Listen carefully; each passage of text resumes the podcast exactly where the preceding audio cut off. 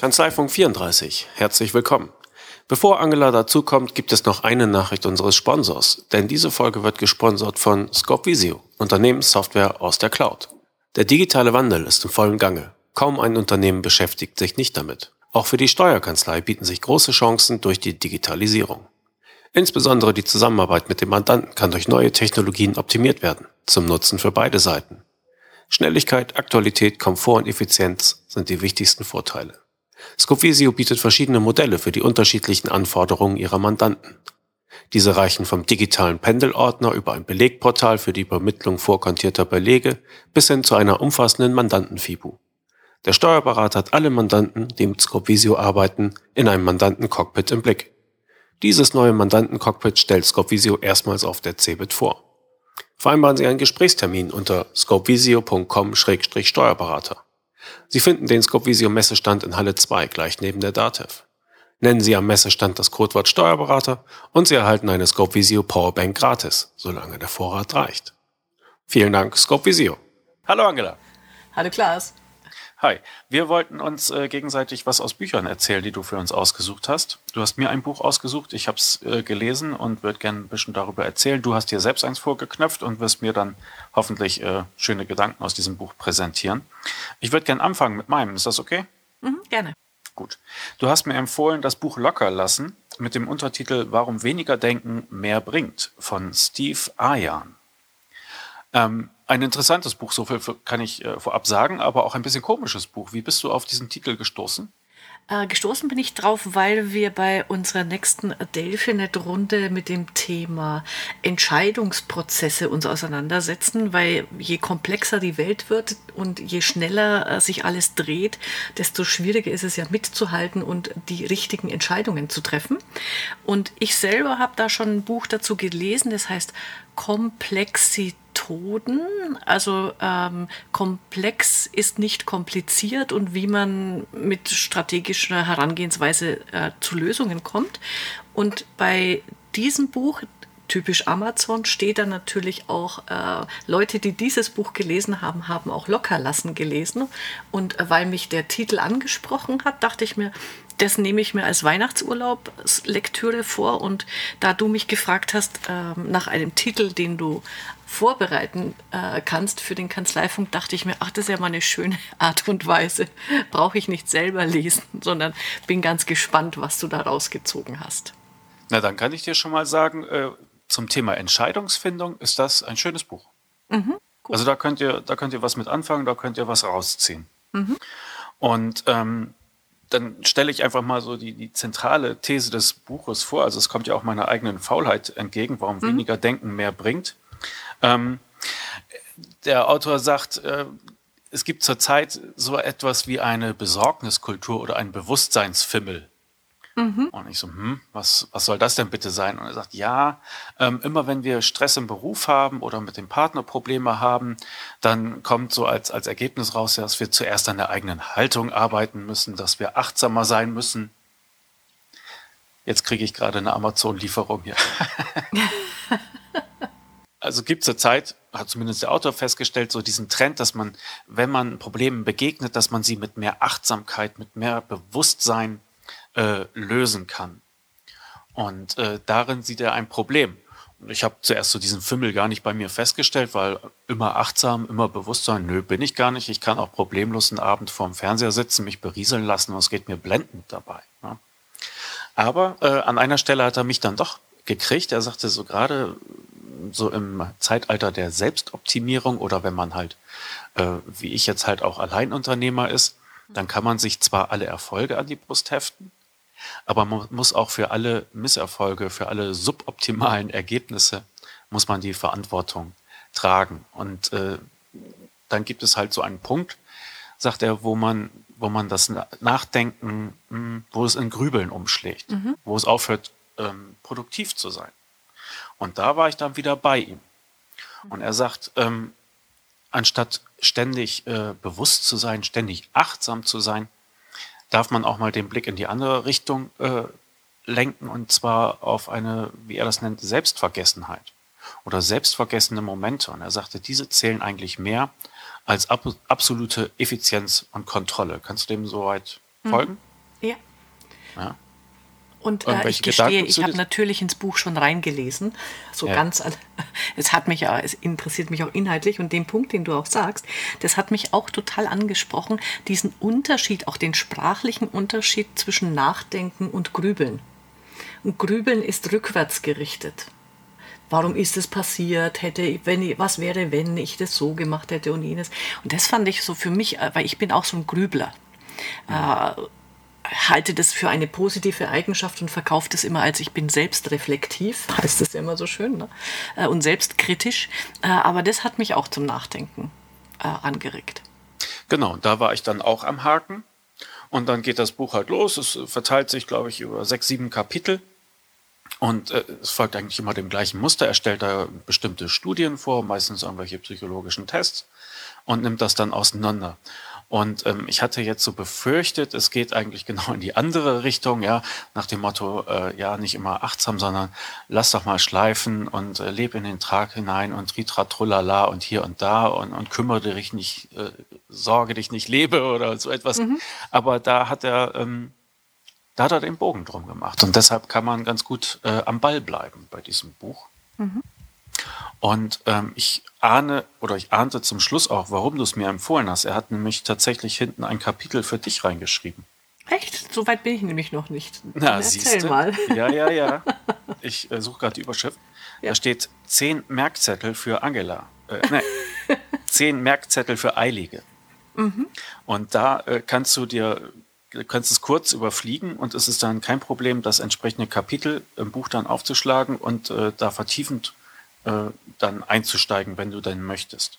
Also er hat es äh, geschafft, da nicht so ein, so ein Feel-Good-Buch von zu machen, sondern tatsächlich es konkret zu machen. Und wo mhm. du sagtest, ähm, Entscheidungshilfe, genau da wird es dann ja auch interessant. Also er sagt nicht, Nachdenken ist schlecht, um Gottes Willen. Mhm. Aber er sagt nicht, es ist nicht für jedes, er sagt, es ist nicht für jedes Problem die richtige Lösung. Und er versucht dann auch tatsächlich Hilfe an die Hand zu geben, dass man dass man sich dann bewusst ist, dass man sagt, ich bin an einem Punkt, wo ich mit einer Technik, das kennt man ja auch von Sachen wie Watzlawick und sowas, wo ich mhm. mit einer Technik des mehr desselben nicht weiterkomme. Mhm. Und äh, er hilft einem dann auch solche Punkte zu identifizieren. Und das fand ich dann äh, tatsächlich praktisch. Ne? Und äh, all das ist dann halt mal mit Beispielen von Studien unterlegt. Er sagt, wir müssten ja im Grunde wissen, wann es uns hilft, äh, analytisch vorzugehen oder wann wir einfach mal sacken lassen müssen. Mhm. Und als Beispiel hat er zum Beispiel, äh, hat er da äh, ein ganz interessantes, was ich nicht, auch nicht so erwartet hätte. Ähm, und zwar mussten da Probanden ähm, Autos in eine Reihenfolge bringen. Das heißt, ihnen wurden Auto, äh, so eine Art Quartettkarte von einem mhm. Auto gegeben. Da sind dann so vier, fünf Angaben drauf, was ich PS oder ähm, Ladevolumen des Kofferraums und so weiter und so fort. Und diese, diese Autos sind tatsächlich gestaffelt. Das heißt, du kannst äh, sie sortieren nach, nach, den, nach der Ausstattung jeweils. Und da hast du eins, das ist wirklich am besten und du hast eins, das ist wirklich äh, am schwächsten. So. Und dann müssen die Probanden die halt äh, in die Reihenfolge bringen. Und das macht man natürlich mit Nachdenken mhm. und äh, herauszukriegen, was passiert, wenn man halt weniger nachdenkt. Da haben sie dann die Probanden ständig gestört. Mhm. Und es zeigte sich, dass die Nachdenker besser abgeschnitten haben. Ne? Mhm. Und die Leute, die am Nachdenken gehindert wurden, nicht. Das schlägt aber um. Und zwar war das in diesem Versuch so, da mussten sie vier Autos in eine Reihenfolge bringen und diese Autos hatten vielleicht nur fünf Eigenschaften, die du vergleichen musstest. So, und dann die Nachdenker haben sich dran gemacht und haben das halt auch in kurzer Zeit in die richtige Reihenfolge gebracht. Die Leute, die dabei gestört wurden, nicht. Dann hat man ihnen aber zwölf Quartettkarten gegeben mhm. mit jeweils zehn Features. Na, dann noch ein bisschen mhm. Zeitdruck. Du kannst es, du kannst es äh, analytisch lösen wenn du nicht gestört wirst. Also mhm. es geht, wenn du unendlich Zeit hättest. So. Ja, ja. Haben sie aber natürlich nicht. Und siehe an, man, äh, die Leute, die dann halt diese zwölf Karten sortieren mussten, da haben die Leute besser abgeschnitten, die das nur überfliegen konnten, die ständig gestört wurden. Mhm. Die also quasi es nebenbei aufgenommen haben und dann in eine Reihenfolge gebracht haben. Und die Folgerung daraus ist, gerade bei größeren Problemen, bei ähm, Problemen, wo, wo, wo viel Input ist, wo viel zu bedenken ist, fahren wir mit Nachdenken gar nicht so gut, wie wir glauben. Mhm. Und äh, von solchen Beispielen ist das Buch voll. Und äh, besonders hilfreich fand ich dann halt diese Unterscheidung. Ne? Kleines Problem kann man mit Nachdenken mhm. lösen. Mhm. Großes Problem, da darf man auch mal das Bauchgefühl, Spontanität äh, befragen. Und ähm, ja, das äh, in diesem, in diesem Stil geht es halt durchs ganze Buch mit äh, überraschenden Erkenntnissen. Also da gefällt mir der Gedanke gut, weil ich glaube, das sind die meisten äh, auch kulturell hier so geprägt, also jetzt aus, aus der Steuerberaterbranche, dass man ja wirklich glaubt, je größer, desto das Problem oder die Aufgabe, desto wichtiger ist es, intensiver darüber nachzudenken, um zur richtigen Lösung zu kommen. Weil das widerspricht dem ja genau und sagt, nee, äh, je anspruchsvoller, je komplexer ähm, die, die Aufgabe ist, desto besser ist es, da einfach mal ähm, intuitiv ranzugehen.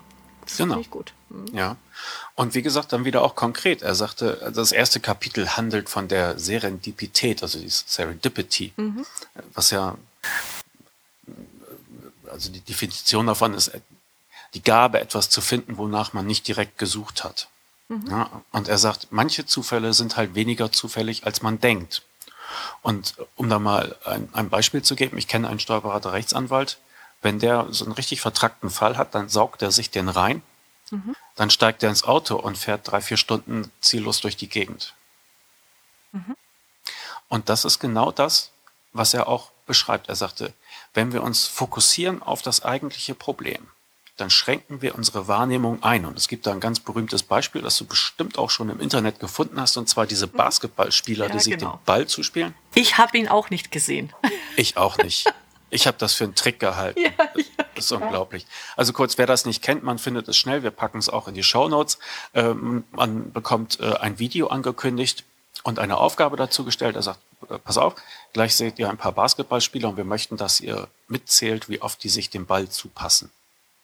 Und das machst du, das geht eine halbe Minute und ähm, dann ist das vorbei und die erste Frage, die dir präsentiert wird, ist, hast du den Gorilla gesehen? Du denkst, was? Wie bitte? Ja. Äh, und tatsächlich, dann wird das Video nochmal gezeigt und dann läuft da ein Typ in einem Ganzkörper-Gorilla-Kostüm mitten durch die Spieler, mitten durchs Bild, auch nicht schnell, auch nicht ja. versteckt. Und du denkst ja, das darf doch nicht wahr sein. Das habe ich übersehen. Und er sagte, das ist äh, das Nebenergebnis von Fokussierung. Wir schränken unsere Wahrnehmung ein. Du willst aber dem Zufall auf die Sprünge helfen. Deshalb nicht zu sehr fokussieren. Und deshalb ist dieses Autofahren auch besonders gut. Oder Duschen oder was weiß ich, mhm. eine Beschäftigung, die dich ein bisschen beschäftigt, wo du halt automatisch äh, handelst, ja, du denkst nicht darüber nach, ich schalte jetzt in den Gang oder ich setze den Blinker. So, und dann ist dein Gehirn ein bisschen beschäftigt mhm. und fängt an zu wandern. Und äh, dann benutzt du den Kopf tatsächlich, obwohl du es gar nicht so merkst, dafür, wofür er nämlich da ist, nämlich mit Ideen mhm. hochzukommen. Aber dafür musst du halt auch den Boden bereiten. Und wie das geht, beschreibt er auch. Und dann gibt es auch noch dieses Beispiel von Newton, der halt äh, seine Gravitätsgesetze halt formuliert hat, nachdem ihm angeblich ein Apfel auf den Kopf gefallen ist. Ne? Ähm, wir wissen aber nichts von Newtons Nachbarn, dem eine Woche zuvor auch ein Apfel auf den Kopf gefallen ist mit null Ergebnis. Ne? Also Newton, er hatte sich halt sein Leben lang mit diesen Fragen beschäftigt. Er ist damit lange schwanger gegangen und dann in einem Moment der Ruhe und der Selbstvergessenheit hat ihm der Apfel dann auf die Sprünge geholfen. Also er beschreibt auch, wie man den Boden dafür bereitet und er sagt, da gibt es bestimmte Voraussetzungen für. Das heißt, Experimentierfreude muss man haben, Beobachtungsgabe, Offenheit, Erfahrung. So, und das ist das, was er den vorbereitenden Geist nennt. Und wenn wir dann anfangen nachzudenken, zu fokussieren, dann schränken wir unsere Nahme, äh, Wahrnehmung ein aber wenn wir halt äh, unsere Gedanken auch mal schweifen lassen, indem wir uns anders beschäftigen, Ablenkung ist ein ganz wichtiges Thema, ne? dann bereiten wir den Boden für solche Geistesblitze. Ähm, das gefällt mir gut, weil das ja äh, in dem Buch auch nochmal betont wird und du hast es auch gesagt jetzt. Ähm, diese, die Voraussetzung für solche Geistesblitze ist natürlich, dass ich profundes Wissen zu einem Thema habe. Ne? Also der Nachbar, dem vorher äh, der Apfel auf dem Kopf gefallen ist, der hat nicht das Gravitätsgesetz erfunden, aber Newton. Und, und das ist mal so die Botschaft, die, die ich da äh, gut finde, dran zu sagen, okay, wenn du ein Experte zu dem Thema bist, dann kannst du dich auch mal fallen lassen und da hast du dann deine Eingebung und musst ja. mal aufhören, äh, noch mehr Wissen anzusammeln oder nachzudenken. Genau. Und dann geht es halt auch äh, um Lösungen. Und da ist dann der gordische Knoten ein so ein Beispiel. Ja? Also verschiedene Leute versuchen ihn zu lösen, aber es geht nicht, er ist zu fest, zu kompliziert. Und einer kaut, äh, ein anderer kommt an und haut mit dem Schwert drauf und teilt ihn in zwei. Ne? Also mhm. tun schlägt grübeln in diesem Fall ja. Ja, mit äh, brutaler Effizienz. Hast du eine Lieblings, einen Lieblingsgedanken aus dem Buch oder das, wo du sagst, das war mein Highlight? Highlight nicht, aber ähm, eine Bestätigung eines Gefühls, das ich schon hatte. Und das ist auch so dieses nicht loslassen können, dieses mehr desselben. Mhm. Wenn ich mit einer Arbeit nicht zurande komme, dann habe ich manchmal das Gefühl, wenn ich jetzt aufgebe, gebe ich klein bei. Mhm. Dann bin ich undiszipliniert. Mhm. Dann bin ich ähm, schwach oder was auch immer. Und das will ich dann nicht. Dann zwinge ich mich weiterzuarbeiten. Ähm, das Ergebnis kannst du dir denken. Es ist mhm. äh, sinnlose Brüterei. Und mhm. ähm, wahrscheinlich muss man tatsächlich mal vom Schreibtisch aufstehen. Ne? Und deshalb spricht er halt auch über Ablenkung, über Stimuli und, und mhm. darüber, wie wir halt unseren Körper mit einbeziehen können in das Denken. Und äh, man darf sich sowas erlauben, gerade mhm. in, in verantwortlichen Position, wenn man das mal so hochtrabend nennen will, ne? wo es halt nicht darum geht, eine bestimmte, was eine Schubkarre mit Sand zu füllen oder so etwas, sondern mhm. wo du wirklich nur weiterkommst, wenn du den entscheidenden Schritt findest. Und den findest du nicht mit Gewalt, sondern auch mal mit Treiben lassen. Prima. Äh, ein, eine Idee oder ähm, ein Beispiel aus, aus meiner Erfahrung dazu noch. Ähm, als ich bei Hübner und Hübner gearbeitet habe äh, vor Jahren und wir diese Höhenflugseminare gemacht haben, war ich ja im Organisations- und Vorbereitungsteam drin. Und bei uns hieß es immer, wenn der Stress am größten ist, dann machen wir eine Pause. Und das hat uns oft vor Fehlern bewahrt, die wir gemacht hätten, wenn wir jetzt immer, oh, noch schneller, es ist so viel zu tun, wir dürfen uns keine Pause erlauben. Ich glaube, das gehört da auch mit dazu, einfach zu sagen, rausnehmen kurz mal durchschnaufen und dann wieder konzentriert an die Arbeit gehen. Genau, und der Autor sagt, ähm, Zerstreuung, Tagträume, Leidenschaften, das ist keine Zeitverschwendung, mhm. sondern diese Sachen er, äh, ermöglichen halt selbstvergessene Momente, aus denen wir Kraft schöpfen. Ja. Da wird sich jetzt bei den deutschen, preußischen Steuerberatergemütern natürlich die Nackenhaare aufstehen. Ja. Ja. Aber wie gesagt, er plaudiert, äh, plädiert nicht für Faulheit an sich. Genau. Sondern er versucht dich von Faden abzubringen, die du vielleicht schon vorher zu oft mhm. gegangen bist. Mhm. Er sagt, wir überschätzen das Nachdenken einfach. Und das lässt sich mit verschiedenen Studien zeigen, dass es Situationen, Probleme, vielleicht auch Vorveranlagungen bei Menschen gibt, wo das halt nicht weiterhilft. Mhm. Und dann zeigt er Alternativen auf. Also es ist kein Wohlfühlbuch, sondern es ist angenehm konkret. Mhm, prima. Dann bin ich ja froh, dass ich dir eine gute Empfehlung geben konnte. Das hast du in der Tat. Mhm. Vielen Dank. Ist auch nicht das erste Mal, Angela. Ja. So, was hast du dir denn vorgenommen? Ich habe, ja, den Titel ähm, habe ich noch im ähm, Kopf. Accountateur. Äh, Accountaneur. Accountaneur äh, heißt das Buch und äh, mit dem Untertitel, der dann auch diese Wortschöpfung erklärt, The Entrepreneurial Accountant, also der Steuerberater als Unternehmer, der unternehmerisch denkende Steuerberater, ist von Hitendra R. Patil. Ähm, und ich bin Mitglied in so einem ähm, Steuerberaterclub für Amerikaner, CPA Trendlines. Und da kriegt man immer wieder verschiedene Buchempfehlungen. Also ich habe schon drei dort gekauft, also das dritte, das ich dort gekauft habe. Ähm, kurze Anmerkung dazu, also diese Be Buchbepreisung äh, ist aus in, in unserer Wahrnehmung der absolute Horror. Also ein Buch, wenn man bei dem bestellt, kostet so 300 Dollar. Also ein Preis, äh, den hier keiner bezahlen würde für 170 Seiten. Dieses Buch kostet 400 Dollar, aber wenn man Clubmitglied ist, äh, dann zahlt man nur 200 Dollar. Also ich gönne mir quasi äh, ein, zweimal im Jahr ein Buch für 200 Dollar. Das lasse ich mir von Erwin vorher immer äh, absegnen, dass ich mal wieder ein teures Buch kaufen darf. nee. Ähm, aber das sind wirklich, also ich, äh, alle drei Bücher, die, die ich da jetzt äh, mir schon zugelegt habe, die sind inspirierend, ähm, toll. Äh, da, da ziehe ich ganz viel Geschichten raus und ich habe hier mal einfach vier so Teilbereiche ähm, so, so beispielhaft rausgezogen.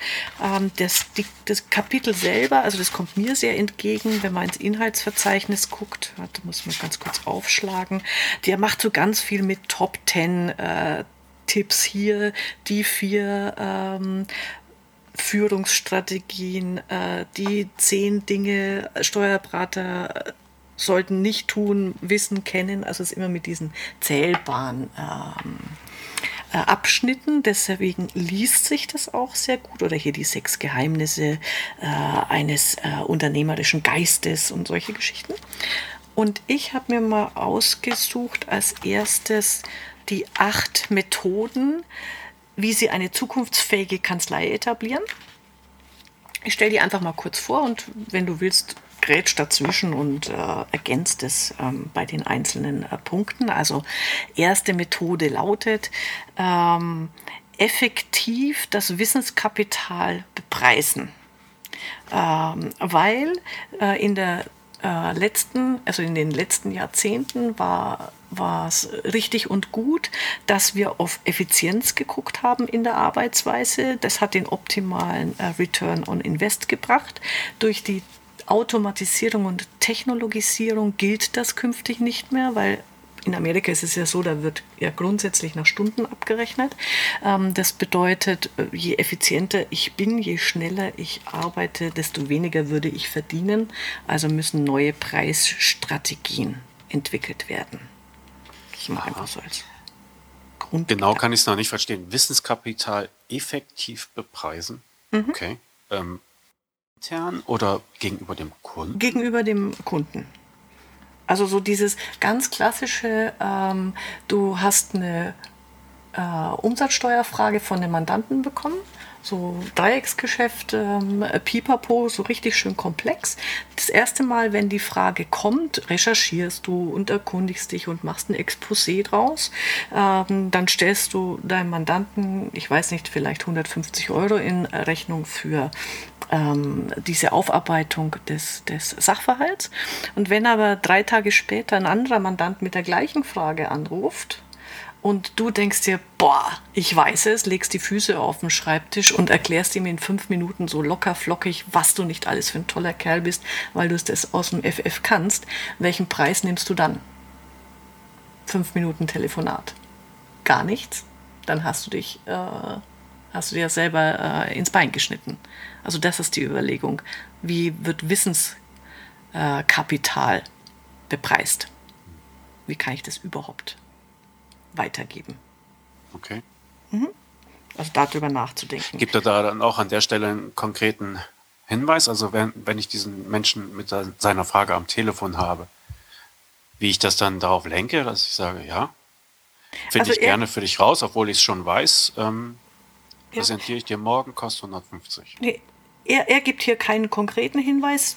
Ich habe es jetzt auch nicht genau im Kopf, ob das dann beim anderen äh, Kapitel ähm, ziemlich ähm, äh, verschiedene äh, Einzelkapitel. Äh, mein persönlicher Tipp an der Stelle ist immer, wenn eine steuerliche Frage zum Spezial Thema kommt, dann nicht am Telefon beantworten, sondern immer sagen, äh, danke für diese Frage. Das ist etwas, das ähm, überprüfen und recherchieren wir für, mich, für Sie, damit hier wir äh, auf der sicheren Seite sind. Morgen bekommen Sie von uns dazu äh, eine ausgearbeitete Antwort und dann kann ich auch einen entsprechenden Preis dafür berechnen. Okay. Gut, was hast du als nächstes rausgesucht? Ähm, warte mal, diese acht Punkte von den acht Punkten, äh, nur weil wir das beim anderen Kanzleifunk auch schon ähm, besprochen hatten. Äh, er sagt auch, äh, entscheide jetzt ähm, ist wichtig in dieser schnelllebigen Zeit. Und es gibt wohl Untersuchungen von einem ähm, in Amerika bekannten Kanzleiberater, der äh, herausgefunden hat, äh, wenn eine Kanzlei einen Partner mehr aufnimmt, dann verlängert das die Entscheidungsprozesse um 18 Monate, weil jetzt nicht mehr zwei abstimmen über ein Thema, sondern drei. Das finde ich bemerkenswert. Und lass es nicht 18 Monate sein in, in, in deutschen Kanzleien, aber auch mal dieser Gedanke, je mehr Leute da über äh, eine Geschichte zu Rate ähm, sind. Und das kann ich auch ähm, bestätigen, wenn, ähm, wenn ich mit meinem Mann so Webseiten, Logos oder sowas, äh, wenn wir das für Kanzleien entwerfen, dann ist die Entscheidungsfindung bei einem Partner immer easy. Der sagt, gefällt mir oder gefällt mir nicht, dann kann man weiterarbeiten. Bei dreien kriegst du einen Vogel das kann sich Jahre hinziehen. Also ich weiß noch bei Hübner und Hübner, die haben ja ein ganz schlichtes Logo gehabt mit einem grünen Strich drunter. Äh, da mussten damals, glaube ich, sechs oder sieben Partner drüber abstimmen. Die hatten es auch nicht leicht. Mhm. Ähm, was ist der nächste Punkt, der dir da aufgefallen ist unter diesen acht? Ja, genau. Also einer, der mir auch äh, vom Sprachgebrauch auch gut gefallen hat, ist Who is in the kitchen? also wer ähm, kocht im Hintergrund. Ähm, weil wenn ein Partner oder ein Mitarbeiter Top-Leistungen nach außen bringt und äh, hochzufriedene Mandanten hat und ein anderer tut es nicht, färbt das immer auf die ganze Kanzlei ab. Also sicherzustellen, dass ein gleichbleibend hohes Qualitätsniveau von allen Beteiligten geliefert wird, ist äh, ein wichtiger Punkt. Konsistenz als Stichwort an der Stelle. Okay. Und äh, einen schönen Satz hat er auch noch zum Thema Technologie. Hatten, haben wir ja auch immer wieder äh, so im Kanzleifunk dabei. Also Automation und Schnittstellenintegration legen den Grundstein dafür, dass künstliche Intelligenz die Aufgaben in Kanzleien übernehmen kann und wird. Und wenn sie weiterhin das tun, was ein Computer tun könnte, machen sie sich selbst überflüssig. Also immer sich mal zu fragen, ist das, was ich gerade tue, könnte das auch ein Computer übernehmen, machen unter den heutigen technischen Gesichtspunkten. Mhm. Okay. Mhm. So, aber er gibt dann noch eine sehr, äh, ein sehr beruhigendes Kapitel, das hat mir gut gefallen. Ähm, gewiefte Steuerberater fokussieren sich auf die Konstanten äh, was meint das? Also natürlich kriegt man jetzt diese Hot Trends of the Moment äh, ständig um die Ohren gehauen und äh, wie die unser äh, Geschäft ähm, beeinflussen werden. Er sagt, ähm, anstatt immer zu gucken, ähm, was sich verändern wird, mal sich anzuschauen, was ist denn die Grundkonstante unseres Geschäfts? Was ist das, was Mandanten von uns bei uns kaufen und brauchen? Und äh, da gibt er so das eine klassische Beispiel äh, von Black und Decker, äh, die ja immer mal gesagt haben, also äh, Kunden kaufen nicht einen Schraubenzieher, äh, sondern ein Loch in der Wand. Also nicht ein Bohrer, sondern ein Loch ja. in der Wand. Also ja. über dieses Loch in der Wand nachzudecken, was ist das bei mir in der Kanzlei? Und das schönste Beispiel, ähm, das er da hat, das muss ich mal ganz kurz gucken, dass ich das hier äh, mit vorlesen kann. Ähm, bum, bum, bum.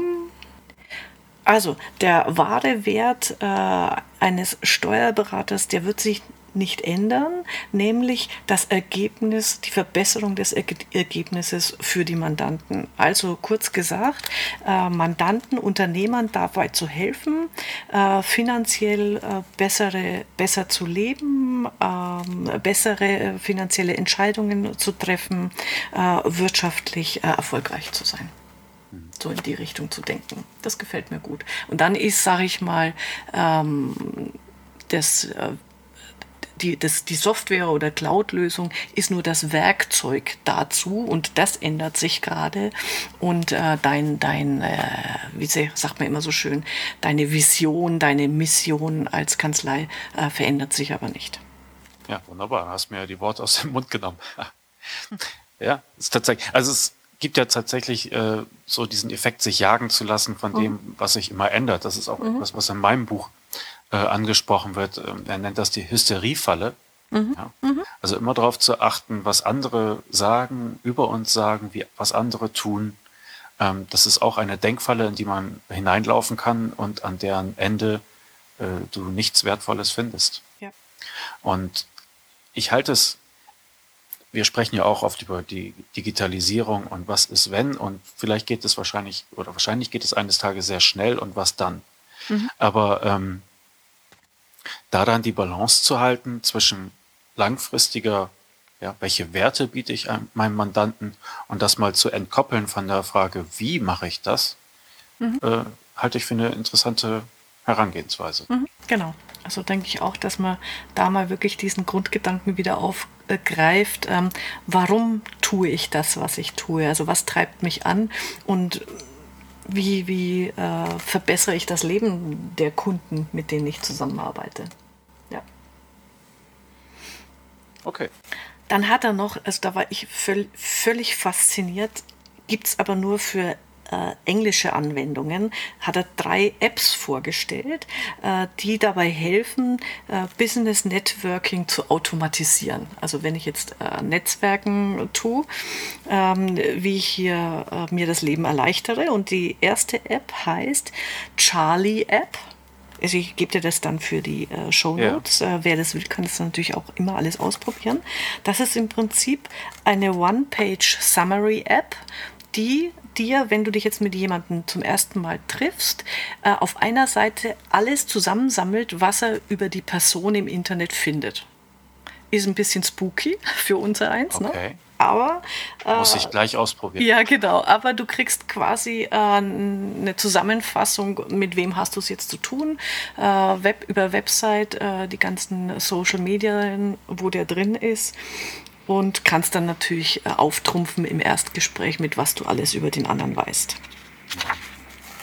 Die Frage ist, ob der andere damit klarkommt, wenn du ihm erzählst, Mensch, ich habe gesehen, Sie haben ja einen Hund und zwei Kinder, die sind ja goldig und du kennst den noch gar nicht.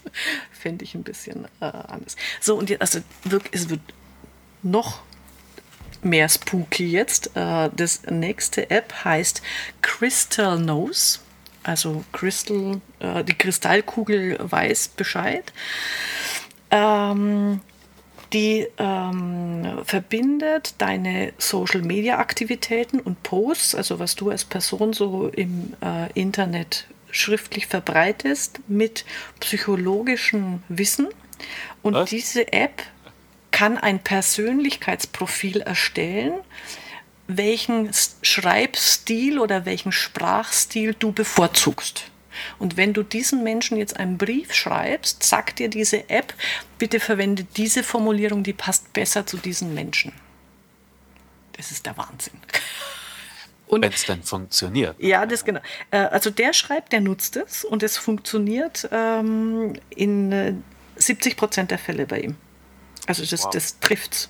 Und das ist mit. Wahrscheinlich nur für Englisch dann, ne? Ja, ist nur für Englisch. Äh, ist, es äh, ist mit Gmail sogar integriert. Das heißt, wenn du deine Mails über Gmail schreibst, dann kriegst du, während du das Mail schreibst, die Vorschläge, äh, wie du umformulierst für diesen Adressaten. Oha. Oha. Aber bitteschön. Ja. Äh, so, und die, die äh, dritte App, das ist Amy XA. Äh, das ist eine App, die wohl dabei hilft, ähm, Meetings zu automatisieren, also wenn, wenn du Meetings mit anderen äh, veranschlagst und die nutzt Artificial Intelligence dabei, ähm, macht da irgendwie die bestmöglichen Terminvorschläge und äh, verschickt ähm, Sprachmails an die anderen, mit denen du jetzt einen Termin vereinbaren willst, wo die Stimme wie ein echter Mensch klingt. Hm. Ja, bitteschön. Also okay. in Amiland ist alles möglich. Wir müssen nur mal gucken, wann es bei uns ähm, Einzug hält. Obwohl manchmal wünscht man sich ja, dass das vielleicht noch, noch länger nicht kommt. Ja, ja, ja. Also, also gerade was so Automation von äh, Social Media Aktivitäten angeht, da bin ich immer interessiert und dann auch wieder schnell enttäuscht, weil mhm. also sinnvoll ist es, ist es ja wirklich nur, wenn es wenn es ein authentischer Austausch ist, mhm. finde ich. Und wenn ich da anfange mit Automatisierung und jeder Follower kriegt äh, automatisch eine Begrüßungsnachricht mhm. oder so etwas, dann bin ich doch nur ein besserer Anrufbeantworter. Das, mhm.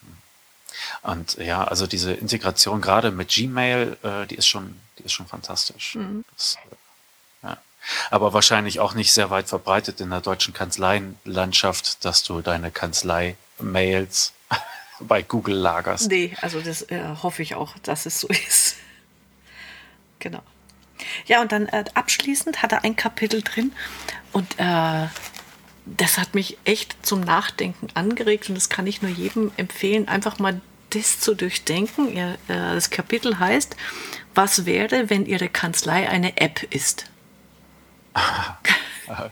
und dann stellt, er, dann stellt er zwölf Fragen dazu, was das in konkret bedeuten würde und könnte. Äh, und eine Frage zum Beispiel heißt, würde es dann 100 verschiedene Apps für jeden Service geben? Oder, äh, und wie würden Sie das bepreisen? Oder hätten Sie eine äh, App, in der es dann In-App-Käufe gäbe? Hm.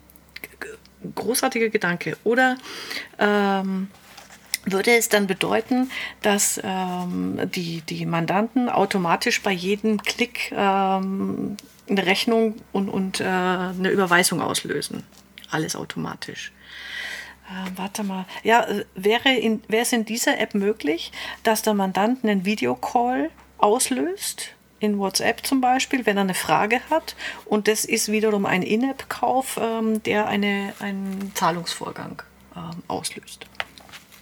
Ich finde es irgendwie. Und ja, genau. Und würde diesen, diese App die äh, Mandanten, das Mandantenerlebnis eher ins Spielerische bringen? Also Gamify ist da ja so ein äh, Schlagwort, weil äh, es gibt ja eine große Zahl Gamer. Ähm, das ist ja eine, eine riesige ähm, Community inzwischen, die über alle Schichten sich, sich ausbreitet. Privat wird äh, online gespielt.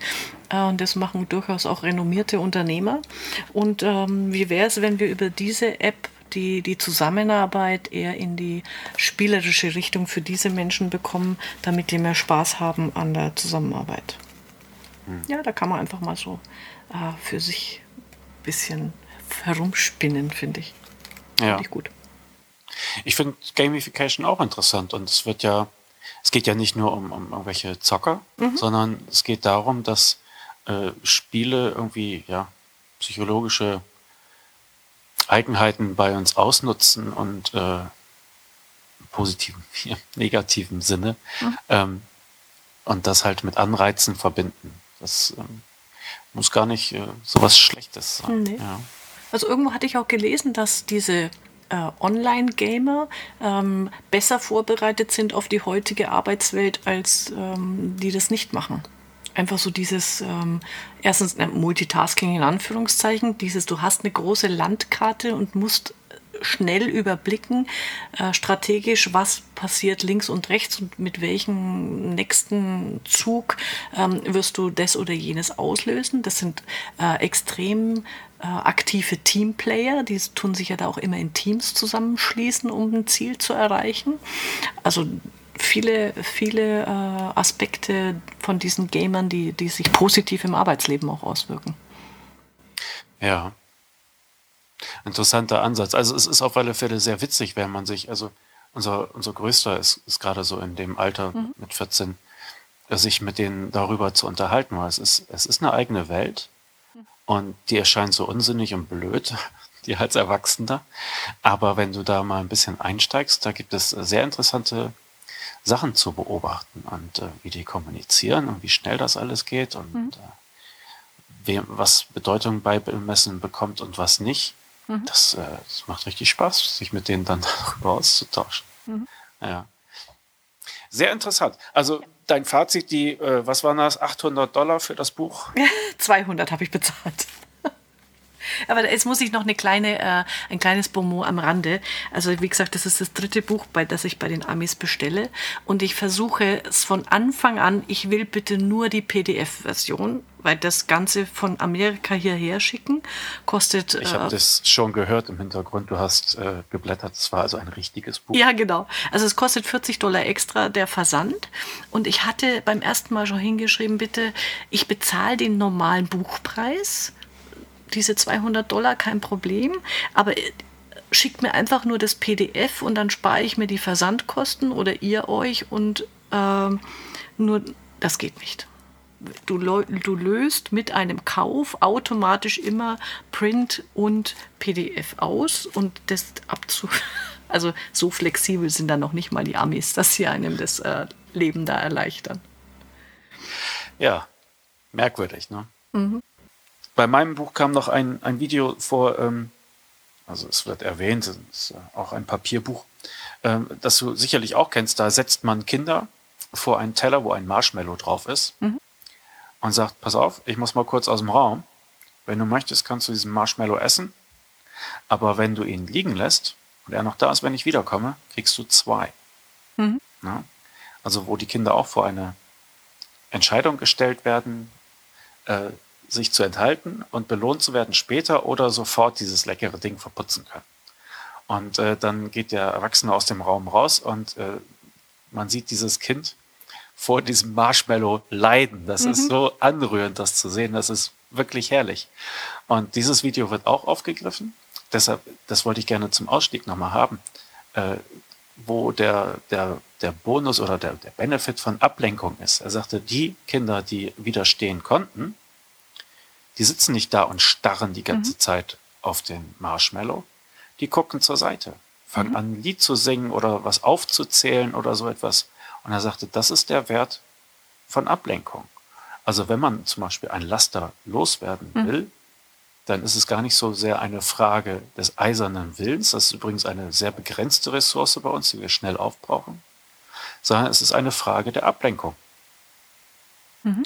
Ja, sich also richtig andersweitig zu beschäftigen, damit man das, woran man nicht mehr denken will, auch tatsächlich aus dem Fokus verliert. Das fand ich ein sehr interessantes äh, Gedankenexperiment dazu. Und das andere, nochmal so abschließend zum Thema Denken ist überschätzt. Natürlich ist Denken toll, ja, analytisches Werkzeug, wunderbar, aber wir überschätzen es ständig. Und unser Gehirn ist darauf trainiert, Muster zu erkennen. Und dann suchen wir auch nach Mustern oder Gründen in, in Zusammenhängen, die willkürlich sind oder total emotional gesteuert. Und da hat äh, das Nachdenken einfach die, die schlechteren Karten. Weil wir versuchen, äh, Ordnung in Sachen zu mhm. bringen, die nicht zu ordnen sind. Mhm. Und ähm, da sagt er dann halt noch, Akzeptanz, Leidenschaft und Optimismus, die können halt die Nachteile des Nachdenkens lindern. Dass man sagt, ja, okay, ich bin halt so, in der Situation war nicht mehr rauszukommen. Ich lebe immer noch und äh, ja, es kommen auch wieder bessere Tage. Da einfach optimistisch ranzugehen, das wiegt das dann, dann mhm. wieder auf. Aber das nur so. Äh, das finde ich aber drei schöne Begriffe, äh, die man, die man für sich verinnerlichen kann. Dieses Akzeptanz, Leidenschaft und Optimismus. Wunderbar. Mhm. Ja. Na dann können wir ja uns verabschieden mit diesen drei wunderbaren Stichworten. Mhm. Genau. Angela, bis ja. zum nächsten Mal. Klaas, bis dann. Mach's gut. Ciao. Ciao.